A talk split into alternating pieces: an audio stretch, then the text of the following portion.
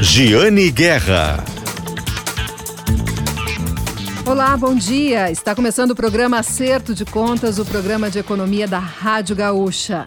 Na pauta de hoje, vamos falar sobre veículos elétricos, bicicletas, motos e carros. Vamos tirar dúvidas.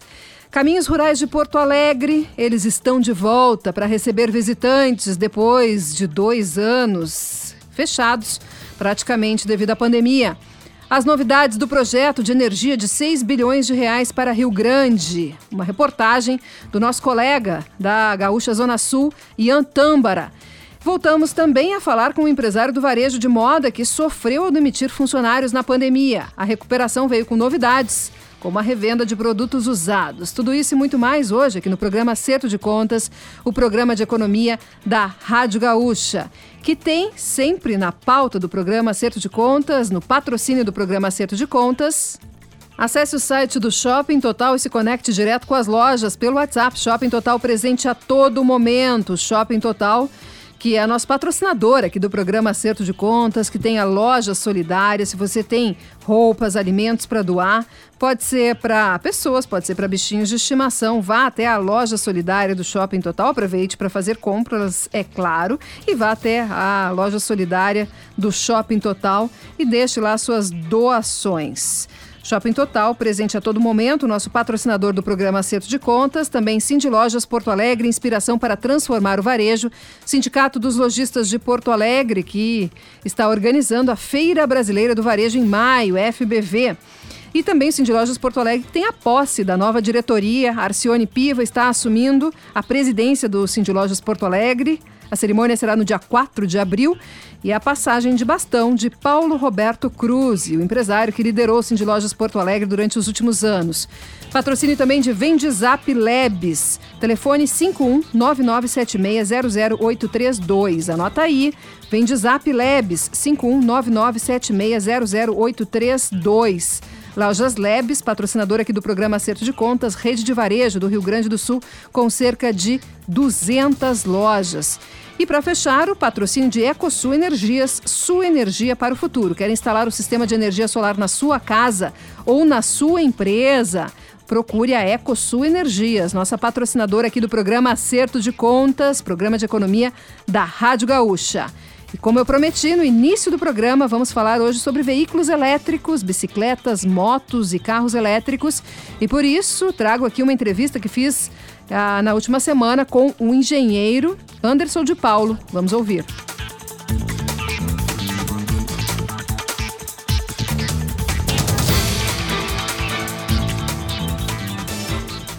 Olá, ouvintes do programa Acerto de Contas da Rádio Gaúcha. Hoje nós vamos falar novamente sobre veículos elétricos. Está conosco aqui o Anderson de Paulo, que já deu algumas entrevistas para a gente aqui no programa. Engenheiro, mestre em engenharia e também consultor em eficiência energética. Tudo bem, Anderson? Oi, Jane, tudo bem? Muito obrigado aí pelo convite. Anderson, tu falava bastante com a gente sobre etanol, né? Sobre etanol, mas agora tu começou a olhar com mais carinho para os veículos elétricos, é isso? Isso, eu ainda continuo com muito carinho no etanol, acho que o etanol ainda é uma solução para os carros, né, para os automóveis, mas a motocicleta deu uma virada muito interessante aí num curto espaço de tempo. É, e tu comprou uma motocicleta, né? Até foi de onde surgiu a ideia de fazer essa conversa contigo, essa entrevista hoje, foi quando tu, tu me contou que comprou uma motocicleta, motocicleta elétrica, e os ouvintes têm me perguntado muito sobre isso. Eu também tenho interesse, né? Uh, quando como é que tu decidiu? Como é que tu escolheu a bicicleta que tu comprou, a motocicleta que tu comprou elétrica? Como é que tu escolheu ela? Que cálculo que tu fez para ver se valia a pena? Como é que tu pesquisou? Como é que tu comprou? Conta para nós. Boa, vamos lá. Então, assim, ó, tudo começou que no, durante a pandemia eu acabei vendendo um carro que eu tinha, voltou agora a vida normal, precisava de um veículo mais ágil e mais econômico para esses deslocamentos. Né? Lá por setembro conheci, uh, comecei a me interessar, conheci essa marca, né, a Volts, comecei a entender o mundo das motocicletas elétricas, né? Porque hoje nós temos aqueles patinetes, é, aqueles é, veículos elétricos que parecem uma, uma, um patinete com banco, né? Que não precisa ter habilitação. Aquilo é um veículo. Eu comprei uma scooter, né? Ou seja, uma motocicleta equivalente a uma 125, né? É, centímetros cúbicos. Precisa de carteira, pague PVA, leva a placa, tudo igual. Uh, e aí comecei a fazer conta, pesquisar a empresa, pesquisar como é que era o produto, né? E aí foi o primeiro choque de, de realidade. Né? Até então a gente está acostumado que um carro, uma moto, a gente vai na concessionária, olha e compra. Essa não, essa é por e-commerce. Né? Estamos muito acostumados, aí, principalmente na pandemia, agora a comprar até é, sabão em pó no e-commerce para entregar em casa, né? não só roupas e outras coisas. E aí me deparei com essa realidade. Tu entra no site, escolhe modelo, escolhe bateria, escolhe o que tu quer, e ela chega na tua casa numa caixa, né? numa transportadora tal e qual me ligaram dizendo, opa, tem uma entrega para o senhor aqui. Eu digo, tá, o que, que é? É uma moto. Eu digo, opa, chegou a minha moto. E tu né? abastece né? ela na tomada, Anderson? Isso, ela, ela, tem com, ela vem com um carregador igual de um notebook, um pouquinho mais robusto, né? Mas é uma tomada 10 amperes, ou seja, essas tomadas que a gente tem em casa, normais, né, com pino normal, qualquer tomada eu consigo carregar. É, isso foi outra vantagem que me chamou muita atenção nessa moto, que é a bateria de cartucho. Então, tu imagina que tem um, tem um prédio. Pô, prédio, os prédios não estão é, adequados a uma eletromobilidade. Até os mais novos ainda não vêm com uma tomada por box. Então, tu encosta lá e como é, onde é que tu vai carregar a tua moto? Então, tu pode tirar a tua bateria, levar para o teu apartamento e carregar na tomada normal. Chegou no trabalho, por exemplo, e tu, putz, tô meio sem bateria. Não tem um posto para te abastecer na esquina. Então, tu tira ela, leva, bota do lado da tua mesa e conecta numa tomada 10 amperes, uma tomada e normal. Demora muito para carregar? depende da, do estado de carga da bateria. Ou seja, se ela está zerada, né, eu demoro 5 horas para carregar as duas baterias da minha moto, na moto. Individualmente, em torno de 2 horas e meia, 3 horas tu carrega uma bateria, né? Uh, e eu rodo 100 quilômetros. Do meu jeito de andar, eu rodo de 100 a 120 quilômetros com uma carga de bateria. 100 tá? a 120 quilômetros. É, então vamos lá. Voltando para a tua pergunta né, inicial ali. Qual foram os cálculos? Então vamos lá, essa moto custa o mesmo preço de uma moto equivalente à combustão. Ou seja, se eu fosse comprar uma 125, uma 150 a combustão, scooter, tá? Não é uma, uma moto, uma Titan, uma moto street. Eu ia gastar de 18 a 20 mil reais. Eu paguei 18.300 reais. Então, ó, já temos a primeira diferença do carro elétrico para a moto elétrica. Eu tenho equiparidade de, de investimento. É, porque no veículo, veículo elétrico esse é um entrave, né? O carro elétrico é muito mais caro do que o carro a combustão, então por isso que é difícil de avançar ainda, né? Exato, então assim, é, eu provei um dia o, o da Renault e achei um Clio por 250 mil reais, ou seja, é um valor absurdo, né, para a grande maior parte da população. Então a moto já, opa, já o primeiro ok que eu tive, vou comprar combustão, vou comprar elétrico, o preço é o mesmo, então o preço não é um entrave. Ok, qual é o segundo entrave? Eu não tenho postos de carga rápida. A motocicleta não tem essa opção. Eu não tenho aquele conector grandão que tem no carro que eu coloco na frente. Eu não tenho. A moto eu só carrego ela em carga lenta, ou seja, eu preciso de uma tomada normal. Eu preciso de 3 a 4 horas. Ok, o que, que eu, Anderson, vou fazer? Deslocamentos curtos dentro da minha região, que eu moro em Cachoeirinha, Trabalho, é, como eu sou consultor, eu tenho muitos deslocamentos, então vou a Porto Alegre, vou a Canoas, vou a Gravataí. Quanto eu, eu Anderson, faço por dia? 70, 80 quilômetros, no máximo 100. Opa, então essa moto elétrica me serve, eu vou poder deixar ela carregando a noite inteira se eu precisar. Ou seja, 5 horas, às 10 da noite eu coloco a carregar, 3 da manhã, 4 está carregada, eu posso deixar ela na tomada porque o carregador é inteligente, né? igual o celular. Ele viu que está carregado, ele não vai aquecer, ele não vai estragar. No outro dia de manhã eu chego ali, tiro e saio para trabalhar. Então a moto elétrica me serve. Então, segundo ponto que tem que ser avaliado. Ela é uma moto urbana. Ela é um veículo de deslocamento urbano. Ele está limitado a 87, 90 km por hora. Então, ah, mas eu quero ir para a praia. Não é para ti esse veículo. Ponto. Eu moro em a 100 quilômetros daqui, pego estrada, pego freeway, pego autoestrada.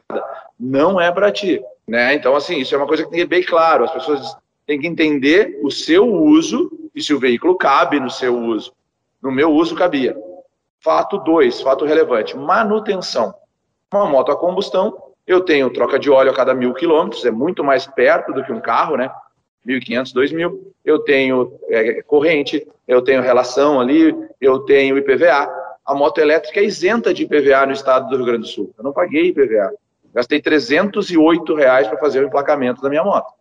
Não tem manutenção, não tem troca de óleo, não tem troca de filtro, filtro do ar, não tem corrente, o motor elétrico é, é a roda, o cubo da roda é o motor. Então ele não tem nenhum sistema de transmissão, não tem câmbio, não tem embreagem, não tem engrenagens, não tem óleo, não tem nada. Então, ela tem simplesmente uma manutenção a cada 10 mil quilômetros, você tem que levar na concessionária para dar um reaperto. Então, opa, eu já reduzi um monte os custos de manutenção do meu veículo. E no uso? Bom, aí no uso é uma lavada.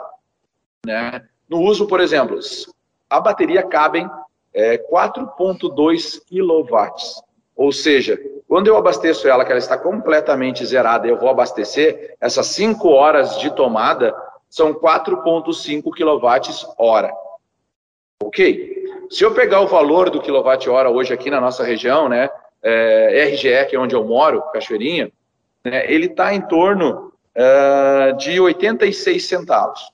Tá, mas nós temos bandeira vermelha, nós temos uh, iluminação pública, nós temos ICMS. Quanto custa o quilowatt no final dos ovos ali, né, no total? Custa um real e 12 centavos. Então, eu, Anderson, gasto R$ 4,70 para andar 120 quilômetros, 100, 120 quilômetros. Eu não gasto, porque eu, assim como a Jane, tenho energia solar na minha casa, então eu pago só o ICMS. Então eu, eu Anderson, gasto 60 centavos para andar 120 quilômetros. E é só isso, porque não tem IPVA e não tem manutenção. Tá, e uma moto? Se eu comparar com a mesma moto a combustão que eu estava comparando antes, né, uma moto a combustão hoje, dados da Honda, faz 35 km por litro. Então, nos 120 km, eu ia gastar algo em torno de 23 reais para andar 120 km de gasolina. Então, um consumidor comum que tem que não tem energia solar na sua casa gasta 4,70 contra 23 para andar 100 km, 120. Fora os custos de manutenção. Então, é, é, eu extrapolei isso para os mil quilômetros. Eu rodei mil quilômetros no mês de fevereiro com ela. Tá? Eu fiz nove recargas. Quanto eu gastei nessas nove recargas? 40, gastaria, né? O consumidor normal gastaria 42 reais de energia elétrica para rodar mil quilômetros no mês. E se fosse numa moto a combustão? 229 reais. Mas em mil quilômetros, em mil quilômetros eu tenho a troca de óleo, e o filtro, e o mecânico, mais 140. Então, quanto eu economizei no primeiro mês de uso dela? R$ 327,18. É, para quem usa trabalho, né, isso é uma, é uma alternativa bem interessante, né, para quem usa trabalho, sempre considerando esse limite de, de deslocamento, uh, que é a, a, duração de uma bateria, né, uh, se não tem a, poss a possibilidade de recarregar. Anderson está com a gente também aqui, o Daniel Jussani também tá, vai começar a participar de algumas entrevistas nossas aqui do Acerto de Contas, o Daniel Jussani, que é repórter da, da coluna Acerto de Contas também. Dani, contigo agora. Anderson, bom dia. Uh, o que, o que, quais características das, da moto devem ser levadas em conta na hora que o consumidor quer escolher o modelo, o modelo da moto? Porque é, tu falou que comprou ali uma de cerca de 18 mil reais, tem op opções mais caras, opções mais baratas. É, o, o que o consumidor precisa levar em conta na hora de escolher qual motocicleta elétrica ele quer comprar? É, em relação ao perfil de, perfil de consumo, perfil de mobilidade, quais são as características que devem ser levadas em conta? Boa, tudo bem, Daniel? Bom, vamos lá. Nós temos aqui, primeiro de todas, né, qual é o meu, o meu itinerário, qual é o meu uso. Por exemplo, a scooter ela é muito limitada porque ela tem uma roda pequena, tem uma roda de 12 polegadas, né? Então é uma roda, uma roda de uso urbano, tanto combustão quanto elétrica. Então ela não vai bem em pisos irregulares. Então se eu tenho chão batido, se eu tenho muito paralelepípedo, se eu tenho, se eu tenho no meu trajeto corriqueiramente é, piso irregular, não é interessante eu comprar uma scooter, eu tenho que passar por uma street, né? Que é o equivalente a uma moto com roda 17, a uma, a uma moto de rua que é normal de motofrete que a gente está acostumado a enxergar de motoboy. Né? Agora, por exemplo, está sendo lançada também uma versão é, on-off, né? que é aquela versão off-road, um pouco mais elevada. Então, eu tenho que primeiro levar em consideração o meu, a minha, a, o meu pavimento, por onde eu passo. Dois, qual é a minha rotina? Né? Por exemplo, com a minha é, scooter, eu não pego a autoestrada, porque ela é limitada a 100 km por hora e a moto vai a 80, 90. Então, eu tenho que sair da minha casa e ir até Porto Alegre, eu vou por dentro, eu vou para esse Brasil, Sertório, e chego igual e me serve. Ah, o cara não tem opção, ele tem que entrar numa autopista. Bom, então ele vai ter que pegar uma moto que tem uma velocidade maior, 110, 120, para não ficar ali espremido no meio dos caminhões e dos carros. Então, ele tem que escolher baseado no seu roteiro.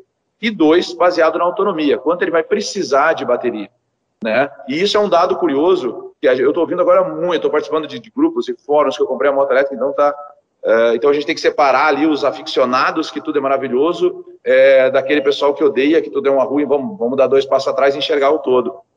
Assim como os carros a combustão, os veículos elétricos não entregam a autonomia que diz no, na propaganda, né? Porque se tu lê a letra miúda, aquela autonomia é 35 km por hora, de média, com uma pessoa de até 65 quilos. Não, não é essa a realidade. A minha moto, diz na propaganda, faz 180 km com as duas baterias. E eu, do meu jeito de andar, com o meu peso, com, com o meu punho, eu faço 120. E ok, não está errado. Um carro a combustão diz que faz 18 km por litro, daqui a pouco na mão da Giane ele faz 16, na mão do Daniel ele faz 14, na minha mão vai fazer 12. Então, o jeito que eu uso o meu veículo, tanto elétrico quanto combustão, interfere na autonomia. Tá? Então, ele tem que entender a autonomia dele. Então, vai escolher uma moto elétrica? O que, que cabe no meu orçamento? Uh, tem seguro também, né? A moto elétrica também aceita seguro, assim como a moto a combustão, é, e é barato, é bem barato. Uh, autonomia. Ah, mas eu faço 70 quilômetros para ir trabalhar, 70 para voltar, mas é perímetro urbano. Pô, essa moto serve, mas chegando lá tu sabe que tu vai ter que tirar a bateria e botar numa tomada para carregar. Né? Então, e para poder voltar para casa depois. E, e, se tu esquecer de botar para carregar de noite, no outro dia tu não tem veículo. Então, nós temos que entender que o modo que eu penso a minha mobilidade também tem que mudar. Eu tenho que me organizar. E Anderson, a bateria, né? Porque uma das críticas que se tem, um dos desafios do, do, da mobilidade elétrica são as baterias. Como está a duração, tanto da, da tua motocicleta, mas dos veículos em geral? Uh, quanto tempo dura a bateria? Porque quando eu converso sobre isso, principalmente com os ouvintes nas redes sociais. O pessoal comenta muito que, tá inclusive, coloca dentro do cálculo né, de eficiência o, o, a duração da bateria e o custo que é para trocar ela. Ok, na moto é a diferença, que nem eu falei antes, ela é de cartucho, né? Então imagina que tem uma atualização no futuro, eu consigo trocar só a bateria. No carro isso não tem como, né? Porque ele é todo assoalho. Mas essa bateria, qualquer bateria, essa do celular que, que nós estamos falando agora, por exemplo, ela tem a vida útil dela limitada em ciclos. Tá? Então eu tenho que olhar quando eu vou comprar a moto, aí ajudando na pergunta do Daniel, quantos ciclos tem essa bateria? A bateria desta moto tem 1.500 ciclos ou 3 anos de garantia. Tá? Então ela é uma bateria de uma marca conhecida, é uma bateria Samsung, ela tem 3 anos de garantia. Então eu sei que em 3 anos ela é obrigada a durar. Tá, e 3 anos de um dia ela queimou. Bom, paciência, eu tenho que trocar, comprar outra. É, não é caro, se tu comparar, né? Ela custa então, ela está custando 3.700 reais hoje que eu paguei. Uh, ah, Para durar três anos, tem que entrar no custo da manutenção. Então eu não vou ter troca de óleo, não vou ter troca de filtro, não vou ter o BIPVA, mas eu vou ter a bateria daqui a três, quatro anos. Então o celular que o pessoal diz, o celular vicia. Viciar não existe, a bateria de lítio ela não vicia. O que ela tem são ciclos. Então se a bateria tem 1.500 ciclos e eu carrego todo dia, em média, em 1.500 dias ela vai funcionar, né? A vida útil dela. Se eu carrego duas vezes por dia, opa, derrubei para 750. Se eu carrego cada dois dias, bom, vai durar seis anos. Então, assim como uh, o cálculo de uso é particular, a duração da bateria também vai ser. Né? Eu vejo um problema, por exemplo, hoje, uh, um motoboy, né, um motofretista, não consegue ainda trabalhar com uma moto elétrica. Porque eu tive conversando com alguns, eles fazem 200, 300 quilômetros num dia. Né? Então, ele teria que ter dois jogos de bateria, um carregando e um andando, para depois trocar. Uh, e hoje nós já temos uma sinalização é, do, de uma rede de postos que eles têm a parceria com essa marca de motocicletas e eles vão ter postos de troca dentro do posto de gasolina. Então tu vai chegar com a tua motocicleta lá e tu vai usar o teu aplicativo, vai botar a tua bateria descarregada, ele vai liberar uma bateria carregadinha nova, tu vai botar e sai. Então tu vai poder, vai ficar mais rápido do que abastecer na gasolina. Né? Tu vai poder estar tá trocando essa bateria, vai fazer um leasing da bateria, a bateria não é tua, a bateria é da companhia, então tu vai ficar trocando essa bateria o tempo todo. Né? Isso é uma realidade na China, uma realidade no mercado europeu. Então essa realidade está chegando aqui e forte, já está acertada. Tá? Então é, é, é posto Ipiranga que está fazendo isso. Tá? Então assim, vai, vai ter essa realidade num curto espaço de tempo. Tanto é que agora outro gigante da, é, do e-commerce da, da, da, alimentação, né, o iFood, fechou parceria para ser todas as motos elétricas até 2025. Mas ela vai depender dessa troca de bateria imposto. Porque daí a moto não para. O motofretista pode ficar o dia inteiro andando sem precisar deixar aquelas 5 horas na tomada. As 5 horas vão estar lá no posto. Né? Então a bateria tem essa característica, eu tenho que olhar os ciclos dela. Quantos ciclos ela dura? Se eu tiver uma bateria com mil ciclos e uma outra com dois mil, pode dois mil é melhor, vai me durar mais tempo, eu vou ter uma vida útil dela maior. Então, esses detalhes são muito importantes também na hora do cálculo né, de retorno, no caso do investimento, como a gente está falando. Né? Eu comprei essa moto porque ela está me trazendo um retorno financeiro, além de atender a, a minha demanda de mobilidade. Tu falava ali sobre manutenção, que não precisa tanto, mas eventualmente os postos então já estão planejando fazer a troca de bateria. Como é que está isso hoje para o consumidor que já tem moto? É fácil encontrar, por exemplo, aqui em Porto Alegre, no Rio Grande do Sul, lugares, se eventualmente acontecer algum problema com a minha moto, é fácil encontrar um ponto, um lugar de manutenção? Como é que está isso agora? Porque também é uma preocupação dos consumidores que estão estudando, né, para entrar no para entrar para comprar esse tipo de produto. Isso é o preço é, do pioneirismo, né? Que a gente sabe como é que funciona. Tudo que começa, ele é meio lento, né? Então, hoje, por exemplo, em dezembro inaugurou a, a loja em Porto Alegre. Então, Porto Alegre tem um ponto Volts e Caxias tem um ponto. Então, quando o cliente for comprar, é, isso é uma questão que eu sempre falo. Qualquer coisa que tu vai comprar, moto elétrica, energia solar, um carro, como é que é o pós-venda? Onde é que eu vou se eu tiver um problema? Se eu não tenho isso perto da minha casa ou num raio que eu consiga me deslocar com uma certa, com um guincho, por exemplo, já fica complicado, porque nenhum mecânico mexe nessa moto. Na realidade, ela não tem o que mexer. Ela tem um motor elétrico na roda que, se ele der problema, tem que substituir. Ele tem um pack de baterias que, se der problema, tem que substituir, porque é selado né? E tem alguns problemas que podem dar que são de software, e daí o mecânico tem que conectar o, o notebook dele lá e acertar o mapa, que também dá problema. É, então eu tenho que ter uma rede perto. Hoje eu não tenho essa rede. Tá? Então o, o, usuário, né, o cliente que está pensando em comprar uma moto elétrica, tem que ter consciência que ela é um veículo pioneiro, que está chegando, que as redes estão chegando e que não é em qualquer esquina que eu levo. Isso é um ponto negativo. Porque se tu pensar no ponto positivo, as motos a combustão hoje, é, eu brinco que até na farmácia tu compra peça de moto, né? Tem peça em tudo que é canto. Tu tem peça a, a, na esquina, tu pode escolher aonde tu vai levar. Agora a moto elétrica não. Tu vai ter que ir na, na autorizada. É, isso é um ciclo que eu venho trabalhando bastante também em consultoria em oficinas mecânicas. Nós temos os carros híbridos que já são uma realidade hoje. A gente, a Toyota desde 2018 está vendendo muito Prius, né? Então a gente tem os carros híbridos chegando muito forte e os mecânicos não mexem.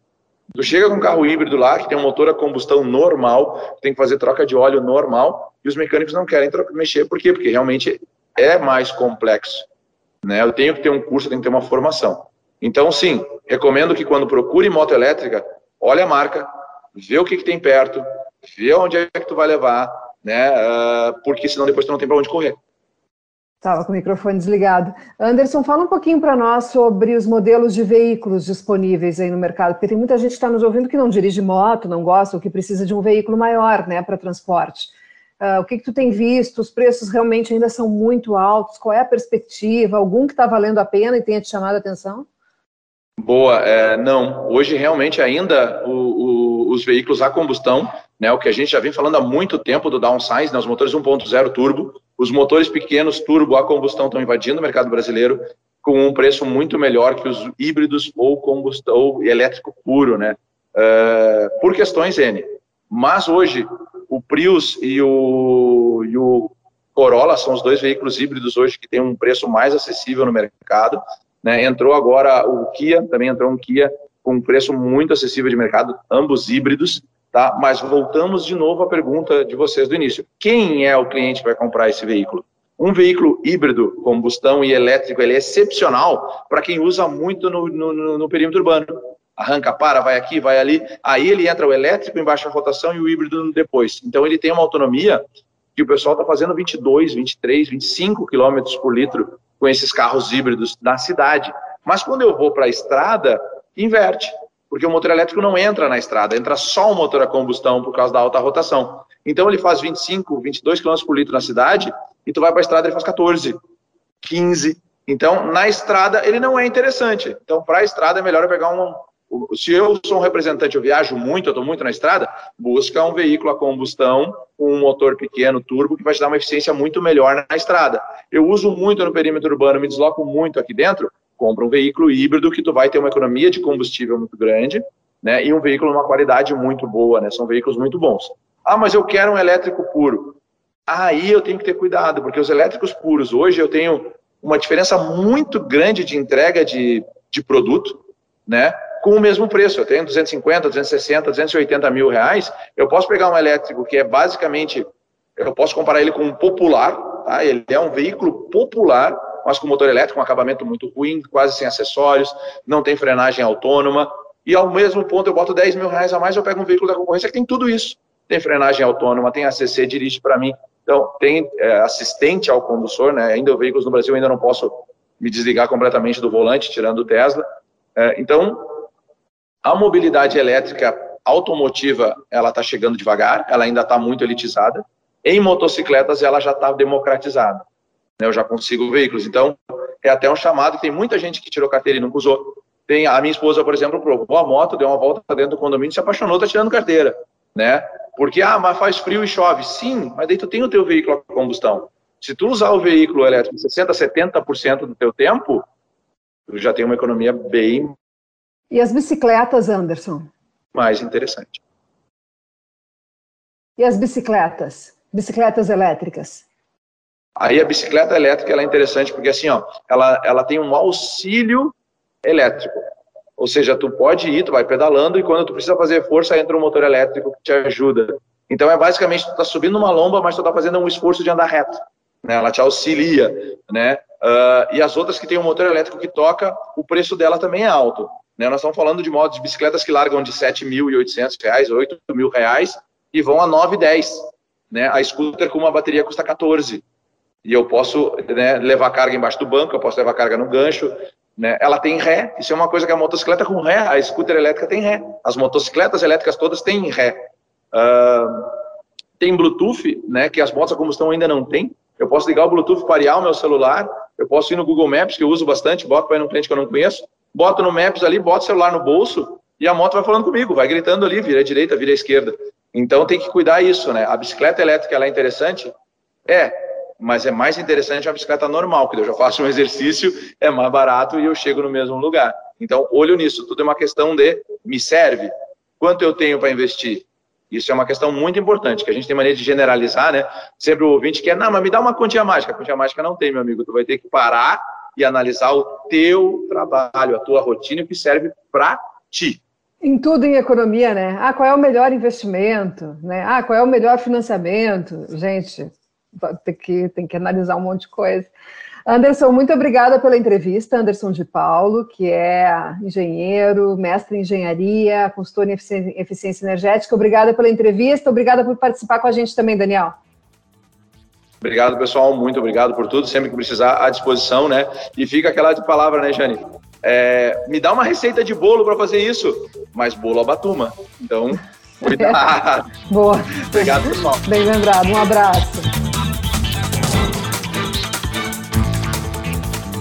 Esse então engenheiro Anderson de Paulo falando sobre veículos elétricos que geram muitas, muitas curiosidades dos nossos ouvintes. Aliás, a venda de veículos elétricos, carros elétricos tem crescido bastante, batido recordes, claro que ainda é uma participação muito pequena no total de veículos comercializados, mas o crescimento é forte, essa é uma tendência.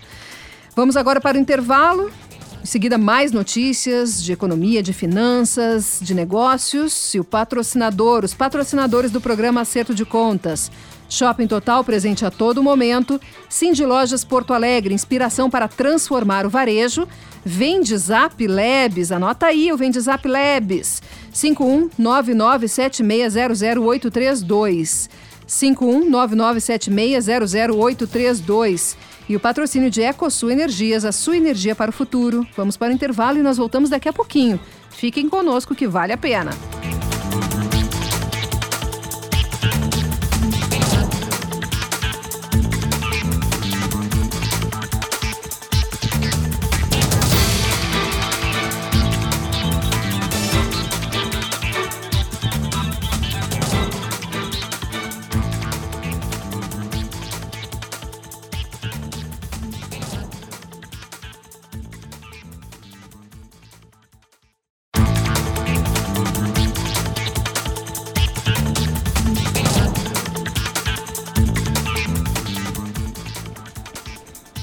Olá, pessoal. Voltando com o programa de economia da Rádio Gaúcha, programa Acerto de Contas, com patrocínio de Shopping Total, presente a todo momento. Sim de Lojas Porto Alegre, inspiração para transformar o varejo. E vem de Zap Labs. Vem de Zap Labs, 51997600832. E EcoSul Energias, sua energia para o futuro. Agora nós vamos falar sobre os caminhos rurais de Porto Alegre. Você conhece a área rural de Porto Alegre? Eu conheço e adoro.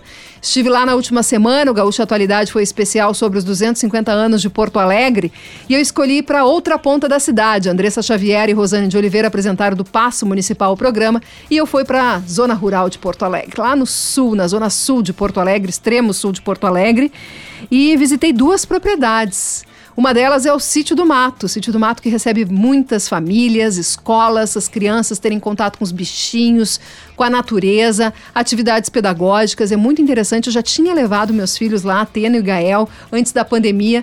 Vou levar de novo agora, mas dei um pulinho lá. Aliás, né, conheci a cabra chuchu, o porco Chico, foi super legal, muito divertido. Quem acompanhou na atualidade ouviu, né, o som dos bichinhos lá fazendo a trilha sonora das minhas participações na Rádio Gaúcha.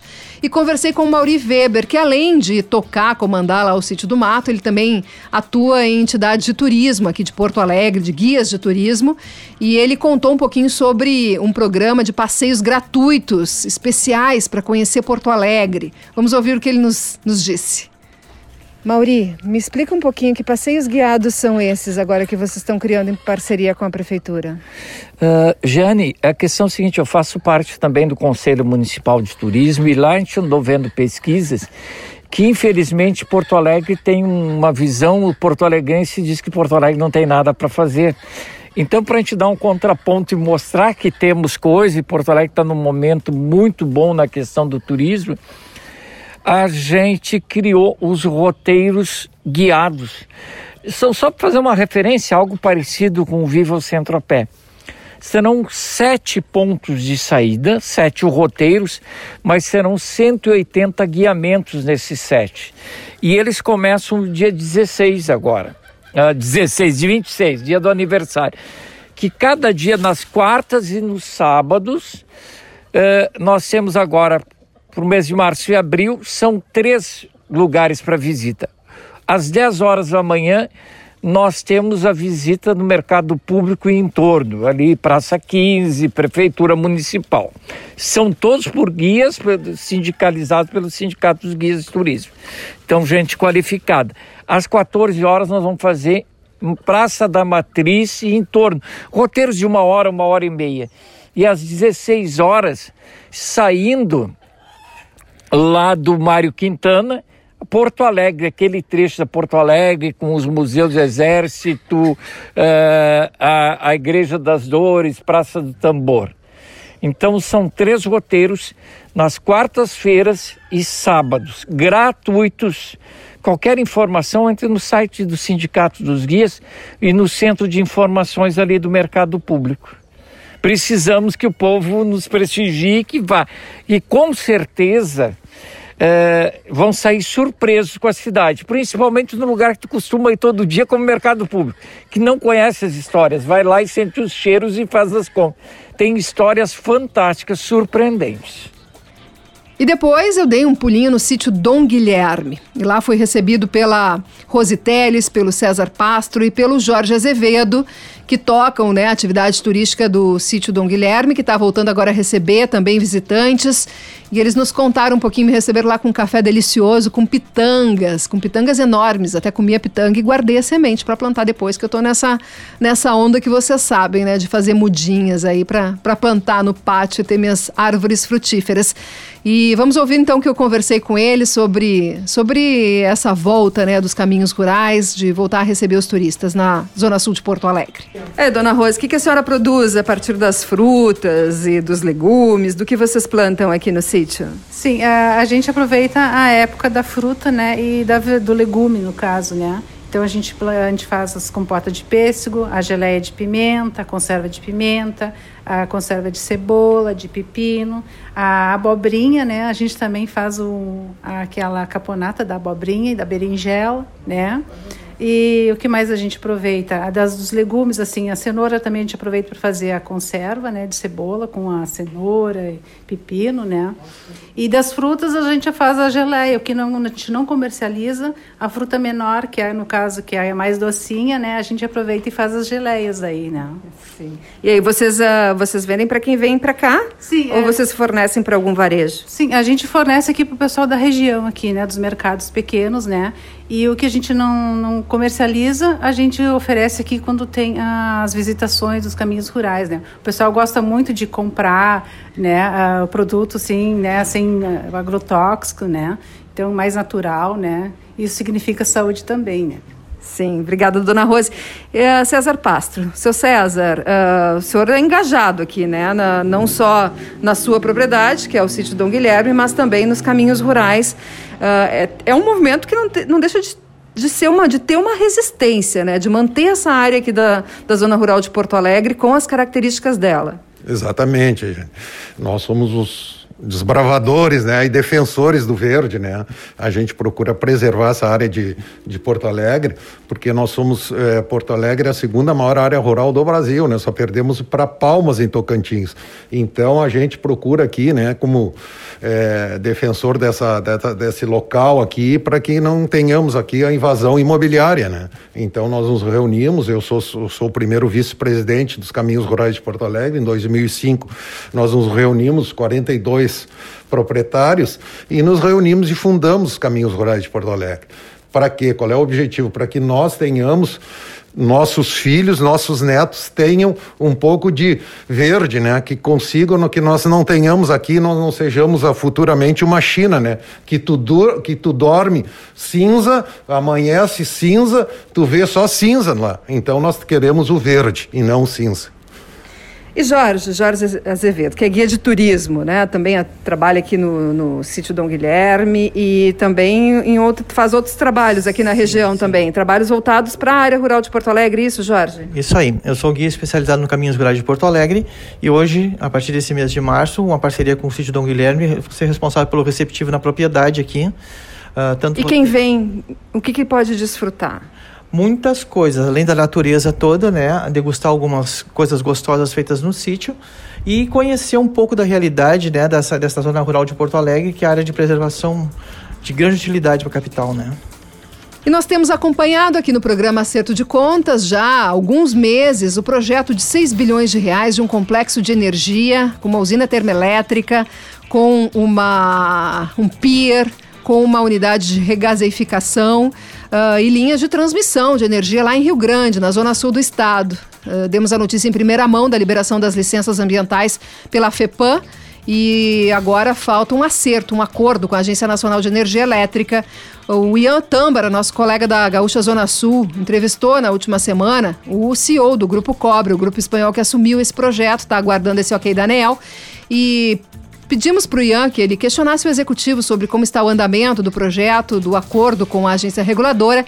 E o Ian, então, conversou com ele e tem novidades que nos conta agora aqui no programa Acerto de Contas.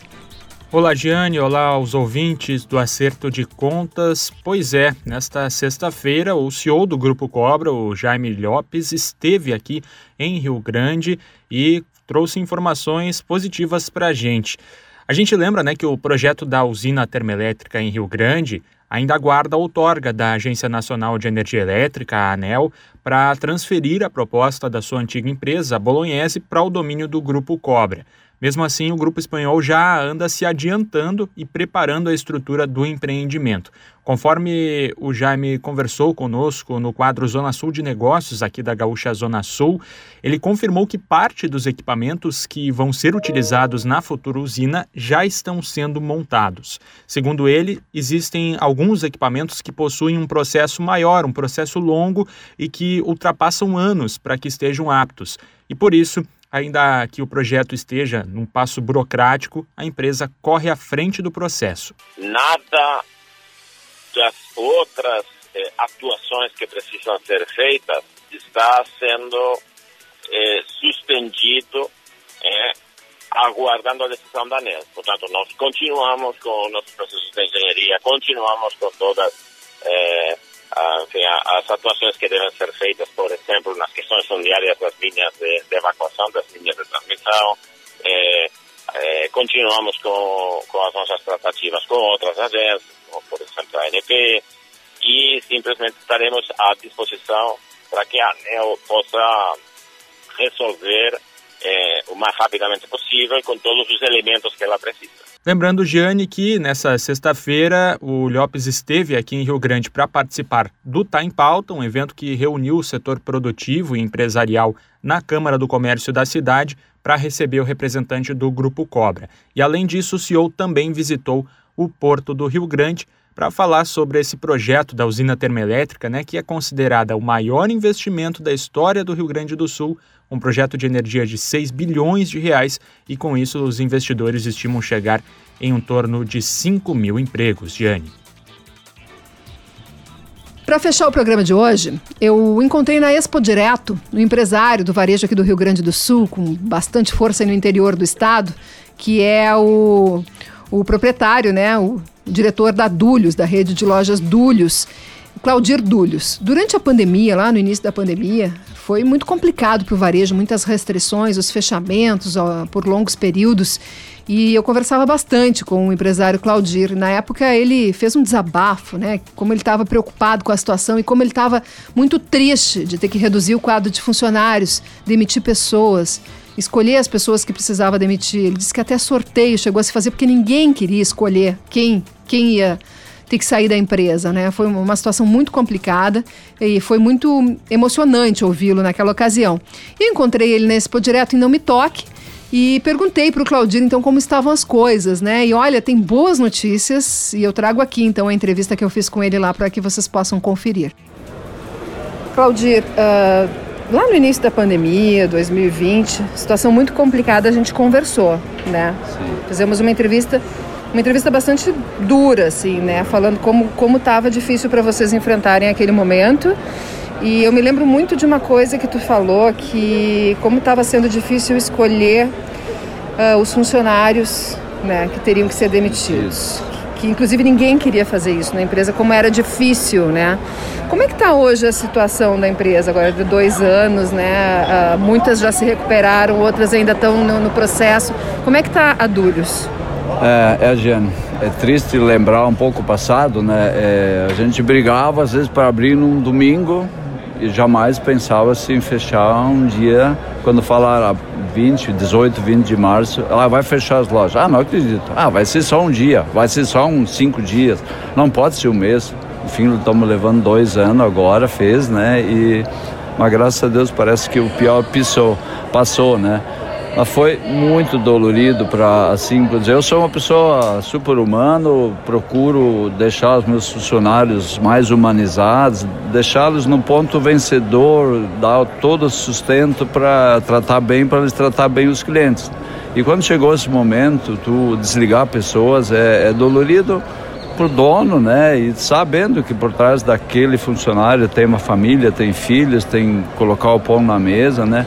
E agora então acho que se vê muita coisa de beneficiar. A nossa empresa, tipo esse ano passado, foi um dos melhores anos da história. E resultados é, de lucro, a gente se reinventou, começou a fazer a marca própria, a marca Reisen, é, é, começou a, a... Essa melhora no resultado, bom, tu falou que tem um, um, tem um como influência essa reinvenção de vocês, mas também um consumo represado, os consumidores que voltaram a comprar com mais força?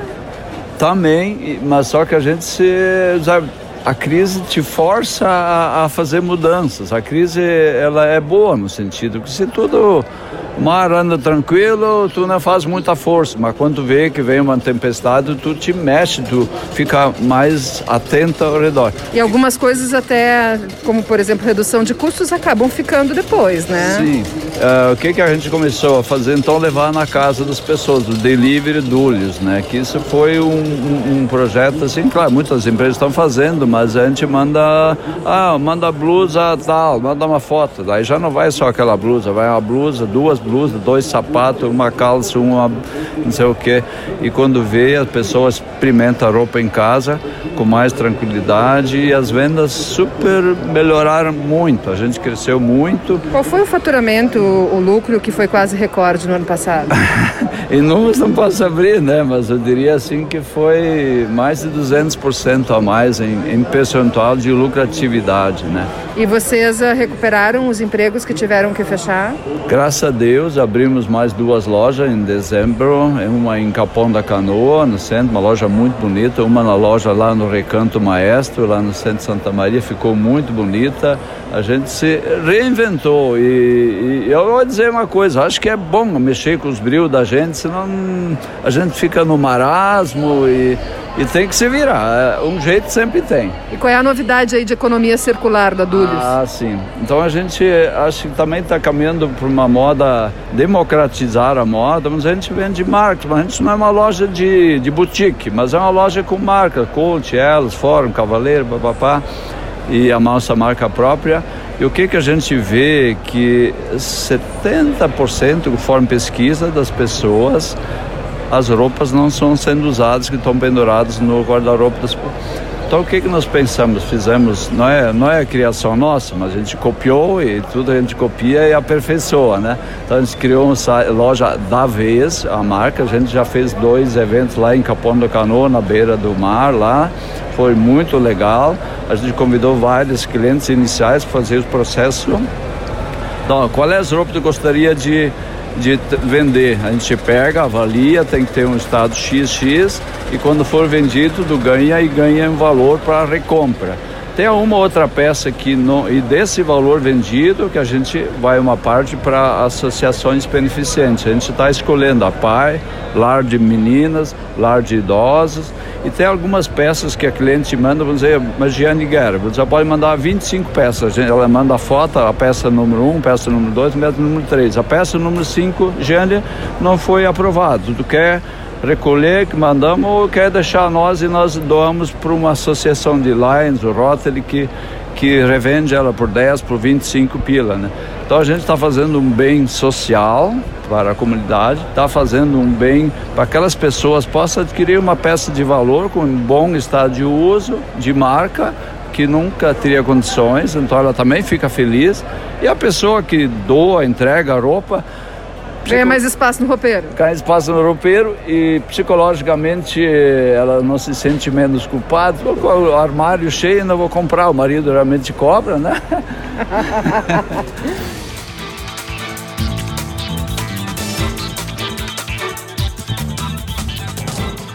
Esse foi o Claudir Dúlios.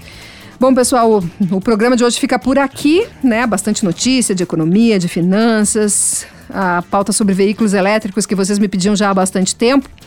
Programa Acerto de Contas, que tem Sempre o patrocínio de Shopping Total. Acesse o site do Shopping Total e se conecte direto com as lojas pelo WhatsApp, mas vá também ao Shopping Total. Shopping Total presente a todo momento. Cindy Lojas Porto Alegre, inspiração para transformar o varejo. Se agente para a FBV 2022, Feira Brasileira do Varejo, que será em maio aqui em Porto Alegre. Anote aí também o Vende Zap Labs, 51997600832. 51997600832. Anote aí o Vende Zap Labs.